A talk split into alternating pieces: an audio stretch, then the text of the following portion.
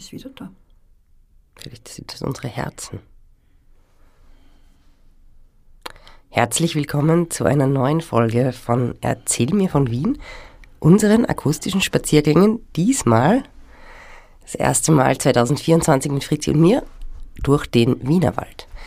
Genau, denn wir werden herausfinden, wo es Wald gibt in Wien, wo es Schnirkelschnecken gibt und was die so können, wo es geschnörkelte Balustraden gibt und was sich sonst so in einem der größten Biosphärenparks oder einem Teil davon Österreichs tut. Ich sag Servus Fritzi. Servus Edith. Erzähl mir von Wien. Gerne. Erzähl mir von Wien. Geschichte und Geschichten präsentiert von Edith Michaela und Fritzi Kraus. Fritzi, der Wienerwald. Also in unserer letzten Folge gemeinsam mit der Daniela haben wir ja darüber gesprochen, dass ich in den letzten, im letzten Jahr sehr viel im Wald war und sehr viel im Freien unterwegs war. Und deshalb haben wir uns ja entschieden, unseren ersten gemeinsamen Spaziergang 2024 durch den Wienerwald zu machen. Der Wienerwald ist ja relativ groß. Wie groß ist der denn und wo ist der überhaupt? Der Wienerwald ist im Westen Wiens, äh, also äh, bis Tulln in etwa und äh, im Osten die Thermenlinie. Die Thermenlinie von der Thermenlinie begrenzt ist 105.000 Hektar. Groß? Groß, das ist 1050 Quadratmeter. Das ist urgroß. Ist, äh, Quadratmeter, sorry, Quadratkilometer. Hektar, ist es nicht Hektar? Na, 105.000 Hektar so. sind 1050 Quadratkilometer. Kilometer. Also nur zum Vergleich, der Wiener Stadtpark sind ungefähr 6 Hektar. Ja, es wäre traurig, wenn der Wienerwald nicht um vieles größer wäre. Genau, aber für mich ist, der, ist jetzt, seit ich weiß, dass der Stadtpark 6 Hektar groß ist, ist das für mich, weiß ich jetzt ungefähr, wie viel ein Hektar ist, beziehungsweise 6 Hektar. Jetzt kann ich mir das ungefähr vorstellen. Ja, und 60 Prozent vom Wienerwald ist Wald. Also nicht 100 Prozent, wie man vielleicht glauben könnte, sondern mhm. 60 Prozent. Der Rest ist Offenland, also bewirtschaftetes ja. Land. also da gibt es Gemeinden und eben ähm, alles Mögliche, ja. andere Nutzung, Straßen, Wiesen. Alles mögliche, ja. Genau, aber ein großer Teil ist ja ein Biosphärenpark auch. Also ein großer Teil ist ein Biosphärenpark, der äh, 51 äh, Gemeinden Niederösterreichs umfasst und sieben Bezirke, also Teile von sieben Bezirken Wiens. Mhm. Im Übrigen der einzige äh, äh, Biosphärenpark, der in eine Großstadt äh, hineinreicht. Weltweit? Welt, ja, Europa oder weltweit. Mhm. Und ein Biosphärenpark zeichnet ja aus, dass ähm, es geschützte Landschaftsteile gibt, also Schutzzonen, in denen äh, die Natur so sein darf, wie sie ist, ohne dass der Mensch zu viel eingreift, also nur wenn Gefahr in Verzug ist, soweit ich weiß. Und Genau, aber darauf, wenn wir dann vielleicht später eingehen, wenn wir dann nochmal über die Schnirkelschnecke sprechen. Ja. Und genau, also er streckt sich von ungefähr, also da Tulln, Donau, Kritzendorf, sowas in der Richtung? Ja, von Norden nach Süden. Also es ist eigentlich an der Grenze so zwischen, ähm, oder er bildet die Grenze zwischen Mostviertel und Industrieviertel. Mhm. In Niederösterreich. In Niederösterreich, mhm. ja. Und was sind die Teile Wiens, die ähm, Teil vom Wienerwald sind? Naja, das sind die Bezirke Penzing. Der 14. Also eigentlich Hitzing, wenn wir so anfangen. Hitzing, Penzing, äh, äh, Ottergring, Hernals, Hitzing, Ottergring, Hernals, ähm, Währing, Döbling und Liesing. Mhm. Also die westlichen Bezirke. Bezirke. Okay. Mhm. Da werden wir dann darüber reden, Westlich, südlich. Mhm. mhm. was, was da alles ist. Und dann gibt es ja noch ein paar quasi angrenzende Bereiche mit Gemeinden, über die wir dann auch im Laufe dieser Folgen sprechen werden. Die irgendwas mit Wien zu tun haben. Die irgendwas mit Wien zu tun haben. Ort im Wienerwald. Okay. Ähm, ja, und jetzt so kann man so geografisch irgendwie Sachen sagen über den Wienerwald, die man da so sieht. Geografisch oder geologisch? Geografisch, geologisch. Naja, weil äh, geografisch haben wir es ja eigentlich schon mehr oder weniger verortet. Äh, geologisch kann man sagen, dass äh, der Wiener Anteil äh, hauptsächlich Flisch ist. Mhm, das ist so ein ganz weiches Sandstein, Gestein, ja. Sandstein. Genau. Äh, und der südliche Teil, also besonders in Liesing, mhm. ist der Carbonat-Wienerwald. Mhm, genau. Also Kalkstein. Genau. Und um das zu, ein bisschen zu anschaulich zu machen, Äh, der Flisch ist lieblich, hügelig, sanft und der Carbonat ist schroffer. Schroffer, genau. Also es sind irgendwie sehr unterschiedliche Vegetationen auch, die man im Wienerwald sieht. Also ähm, es gibt diese Täler, über die wir dann wahrscheinlich auch reden werden, so das Helenental oder diese, diese eher steilen Täler, wo es dann auch kleine Bäche und Flüsse gibt, die sich übrigens alle in die Donau ergießen, sagt man so. Ähm, ja. Genau, und dann gibt es halt eben dieses hügelige, zu dem auch ähm, der höchste Berg Wien zählt, oder? Der Hermannskogel, ja. Mhm. Und dann anschließend zur Donau das Kallengebirge. Auch der Bisamberg gehört eigentlich noch zum Wienerwald. Mhm. Nicht zum Biosphärenpark, glaube ich, soweit ich weiß, aber zum Wienerwald. Ja, das habe ich, hab ich auch gehört, dass eben der Bisamberg eigentlich der letzte, allerletzte Ausläufer der Alpen ist. Ja. Mhm. Und das ist eigentlich, finde ich, ein total schönes Bild, wenn man sich denkt, das fängt da am Bisamberg an und geht bis nach Marseille. Ja, äh, ja. Eigentlich das quasi zwischen Marseille ja. und, ähm, und dem Bisamberg sich die Alpen erstrecken. Das finde ich ein total schönes Bild. Darum heißt ja Bisamberg, von Marseille bis am Berg. okay. ja, cool. Ja, und jetzt zu dieser Schnirkelschnecke. Was ist mit der? Wo finden wir die? Die Schnirkelschnecke, so, die finden wir also im Kallengebirge, mhm. weil, da, da greife ich vielleicht aus und eigentlich greife ich da in dein Gebiet ein. Äh, es gibt ja fast 33 Waldtypen im Wienerwald. Mhm. Äh, und äh, am kahlen Gebirge sind es Buchenwälder. Es gibt dann noch Eichenwälder und Flammeichenwälder. Äh, die also interessant, diese Flammeichenwälder, um abzuweichen, sind ganz interessant, dass, denn die sind das nördlichste Vorkommen, weil die an und für sich nur im Mittelmeerraum, mhm. zwar im nördlichen Mittelmeerraum, aber doch im Mittelmeerraum mhm. äh, vorkommen. Und dann gibt es die Schwarzföhrenwälder, die die einzig überlebende Art aus der letzten mhm. Eiszeit sind. Die sind eigentlich recht markant, die sieht man, ähm, wenn man zum Beispiel rund um Mödling oder so oder rund um Baden spazieren geht. Da gibt es aber auch eine recht spezielle Geschichte. Für, für uns sind die ja sehr markant eigentlich. Ja aber die sind gar nicht ähm, dort geboren. Also es war nicht immer ein Föhrenwald, muss man sagen. Das ist auch ganz, ganz spannend. Das habe ich eigentlich auch in diesem, in diesem Jahr gelernt, wie stark ähm, Landschaft eigentlich von den Menschen geprägt ist. Und wir stellen uns immer vor, der Wald war immer da, aber der Wald ist natürlich nicht immer da gewesen. Es war eigentlich eine lange, eine lange Zeit auch, dass, ähm, ja, dass Flächen einfach komplett gerodet waren oder komplett ähm, waldlos waren und dann erst wieder aufgeforstet worden sind, wie dieser genau, Die Maria Theresia hat ja Schwarzföhren sehr äh, äh, protegiert sozusagen. Denk an die Wiener, äh, an die Neunkirchenallee. Die Neunkirchenallee, wo ist die? Neunkirchen, das ist eine endlos lange Allee, ich weiß jetzt nicht wie lang. In, in, in Niederösterreich? Ja. So. Ah, nein, die kenne ich gar nicht. Und dann am Steinfeld, nicht, wo man die Schwarz... Und die Schwarzföhren haben ja diese interessante äh, Form, Mhm. Wie die Parapluie. Ja, Parapluie. Parapluie, also wie ein Regenschirm. Woher kennst du Parapluie? Ich meine, wieder Abweichung? Ähm, aus dem Französischen. Aus dem Französischen, ja, aber in Wien war der Staberl, der am, Josef, am Leopoldstädter Theater aufgetreten ist, ein Parapluiemacher. Aha, was heißt das? Ein Schirmmacher. Der Sta aber nicht der Stabel aus der Kronenzeitung. Na, der Stabel aus der Kronenzeitung hat sich aber nach dem Stabel äh, vom äh, Leopoldstädter Theater benannt. Das ist wurscht, ich meine, das sage ich ja jetzt. W wann nur. war das? Na, im 18. Jahrhundert, 19. Jahrhundert. Aha. Und, und, und Parapluiemacher, ein Regenschirmmacher? Parapluiemacher, klar. Parapluie ist ein Regenschirm. Mhm. Darum heißen ja die Schwarzföhren Parapluie, weil es diese Fasson mhm. Und was gibt es jetzt, um nicht mehr abzuweichen? Parapluie, äh, den Parapluieberg. Genau, und der ist ja deshalb benannt, weil da so eine Föhre war. Die Föhren, naja, noch immer sind. Sind? Und der ist. Was sich nach dem gerichtet hat. Genau, und im Berchtoldsdorf, das mhm. ist ein ganz beliebtes äh, Ausflugsziel. Mhm. Kann man erinnern, als Kind sind wir mit der äh, Straßenbahn, mit den 360er nach Rotterdam gefahren, die Eltern und mhm. wir Kinder. Hat ja noch zu Wien gehört, äh, Bertholdsdorf damals. Damals? Mhm. Bis 54. Äh, und dann ist man am Parapluieberg gegangen. Das war ganz, also äh, ich, sage jetzt noch wahrscheinlich, aber Paraplüberg ist ich war da neulich, ich war da mal spazieren. Das ist auch wirklich, wirklich eine sehr besondere Landschaft. Natürlich da in Berchtoldsdorf, weil das Ja. ja, dann, ich meine, die Berchtoldsdorfer Heide Ja.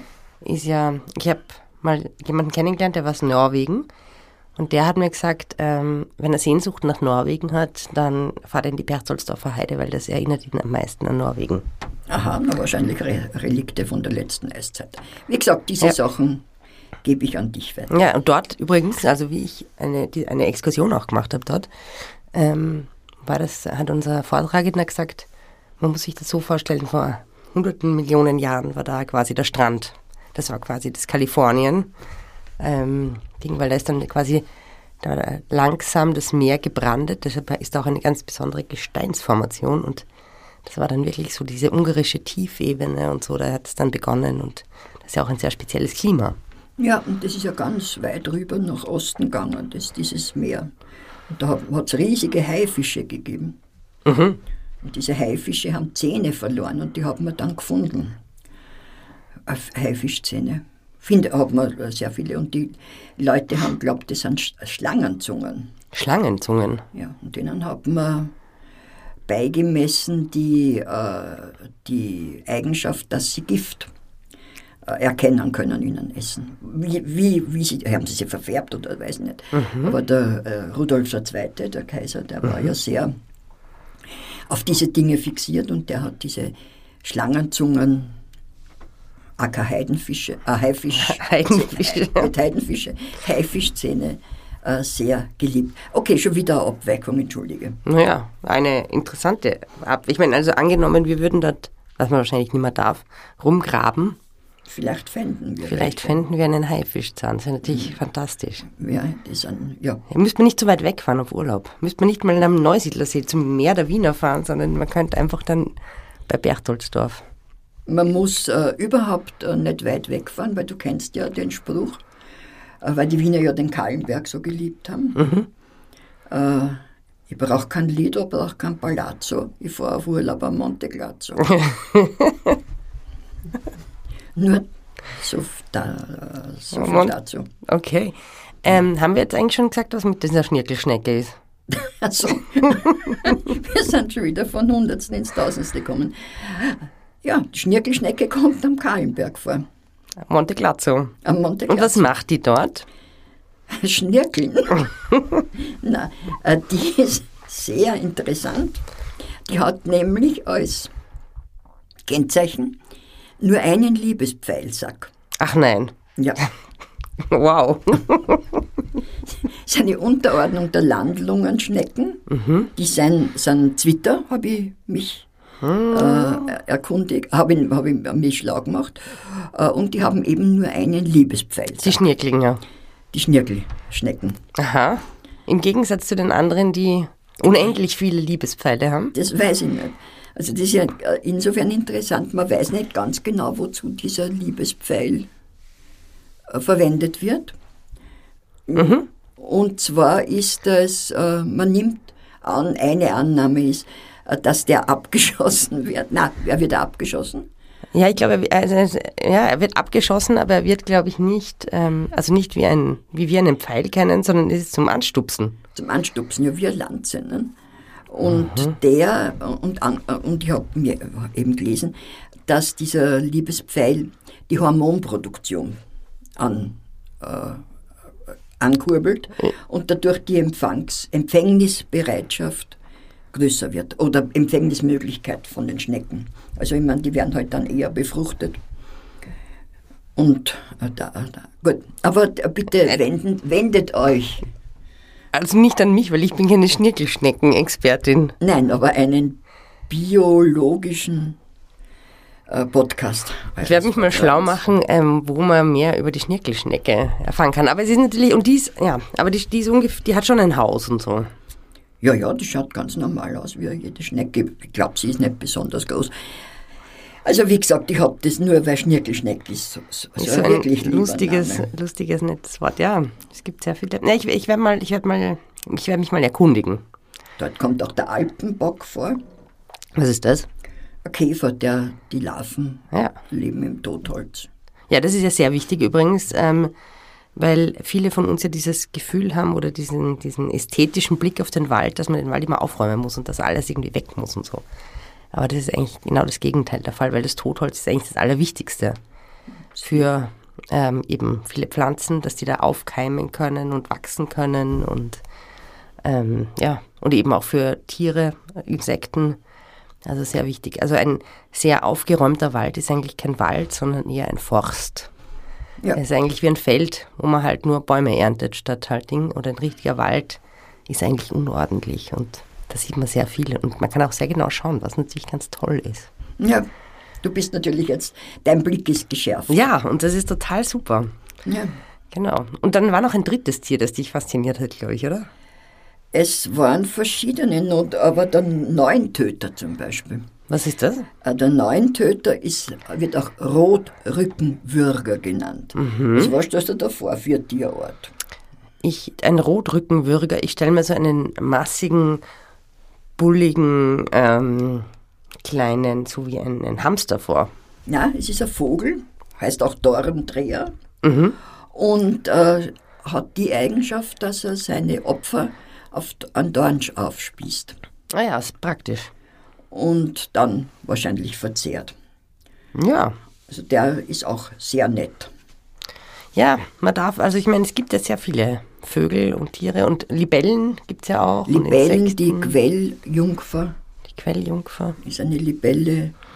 Dann, was gibt es noch? Den großen Eichbock oder den Berliner Prachtkäfer. Mhm. Haben da ein paar aufgeschrieben. Dann gibt es an Pflanzen Orchideen. Ja, ja. Kallenberg, das haben wir ja schon gesehen. Immer erstaunlich, aber so sind nicht jetzt riesig, aber sehr schön. Mhm. Sehr geschützt. Dann gibt es natürlich viele Pilze. Ja, da hast du wieder zu berichten. Genau, ja. Also ich habe ja auch angefangen, mich mit Pilzen auseinanderzusetzen und ähm, nicht nur Pilze selbst zu züchten, sondern auch ähm, und, als, und zu verarbeiten weiter, sondern auch, ähm, ich habe mich der Mykologischen Gesellschaft angeschlossen. Das ist die Gesellschaft der Pilzfreundinnen und Freunde an der Universität Wien. Und, ähm, und ich bin da relativ naiv eigentlich rangegangen und habe mir gedacht, naja, gehe ich mal in den Wald, Pilze suchen und so. Und bin dann draufgekommen, dass das nicht so eine einfache Sache ist. Weil bei meiner ersten Exkursion waren wir an einem Hang, an der Rax eigentlich, da war wirklich quasi parallel zu einem ehemaligen Skilift. Mhm. Und, ähm, und die Kolleginnen und Kollegen haben dort über 70 verschiedene Pilzsorten gefunden. Wahnsinn. Ja, und ja, also das war wirklich, es gibt wirklich mehr. mehr hm? Die haben gewusst, welche man essen kann. Ja, ja, also da gibt es Expertinnen und Experten, die sich wirklich ganz genau auskennen. Also die wenigsten Pilze kann man eigentlich essen. Mhm.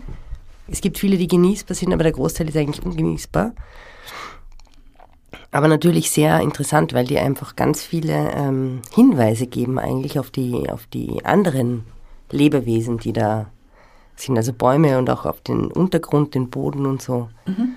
Also da gibt es unendliche Variationen. Also es gibt mehrere tausend Pilz- und Flechtenarten allein in Österreich, ja.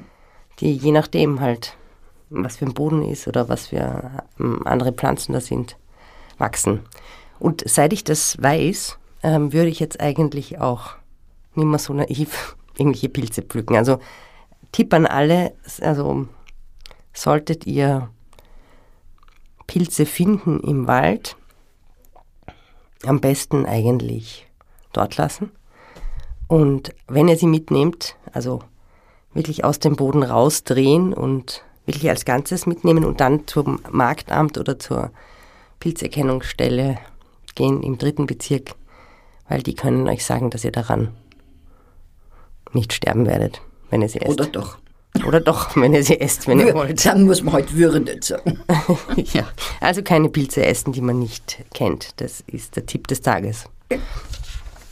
Ja, super. Ja, Fritzi, ich meine, das war jetzt mal ein super erster Überblick über diesen Wienerwald und das nächste Mal schauen wir uns an, was da geschichtlich passiert ist und wie es zum, zur Geschichte des Wienerwalds kam, oder? Ja, machen wir. Ich freue mich auf unseren nächsten Wienerwaldspaziergang und ähm, noch eine ganz kurze Frage. Gibt es eigentlich noch eine Filiale vom Wienerwald irgendwo? Filiale? Ach so, vom Wienerwald. Ja, äh, ich glaube schon. Gut. Ich werde das rausfinden bis zum nächsten Mal. Ich bin fast sicher. Es ist nämlich gar nicht so leicht, Wienerwald zu googeln und den Wienerwald zu bekommen. Du kriegst immer das Wienerwald. Müssen wir schauen, wie das mit den Händeln ist. Ja. Ja, super. Aber vielen Dank für heute und ich freue mich aufs nächste Mal und Servus, Rüti. Servus, Edith. Spazieren Sie mit uns auch online auf den gängigen Social Media Plattformen und www.erzählmirvon.wien. Und abonnieren nicht vergessen.